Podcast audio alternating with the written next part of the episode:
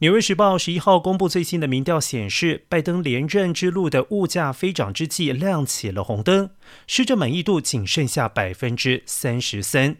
党内支持者对他逐渐失去信心。百分之六十四受访民主党选民希望二零二四年换人参选总统。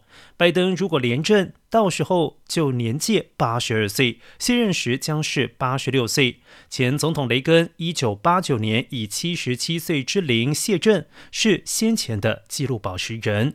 不过，美国政坛许多关键人物都超过了七十岁，不只有拜登，还包括了现年七十六岁的特朗普。特朗普有可能再度代表共和党参选，而他知道年龄牌好打，也会好好利用。